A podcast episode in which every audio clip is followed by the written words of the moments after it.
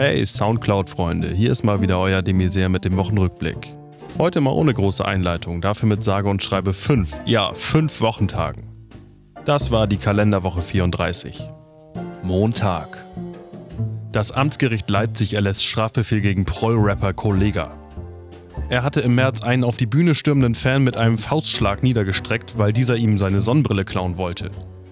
Das Gericht urteilte nun 18.000 Euro Strafe.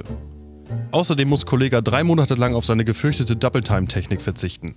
Wie Vergleiche und Goldketten-Punchlines sind bis auf weiteres Tabu.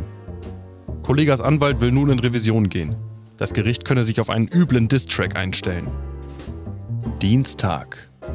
Die EU-Kommission äußert Bedenken zur Übernahme des Saatgutunternehmens Monsanto durch den Chemieriesen Bayer.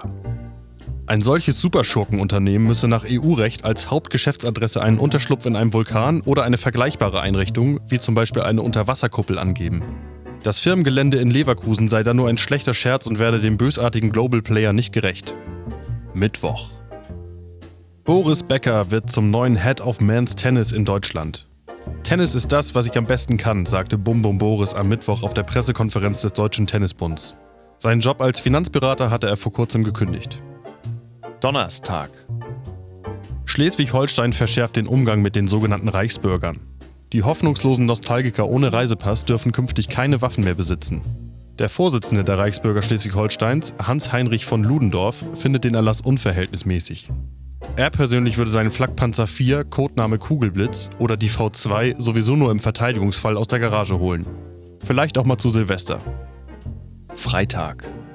Der Sinkflug der SPD geht weiter. In den neuesten Umfragen taucht der rote Balken kaum noch auf.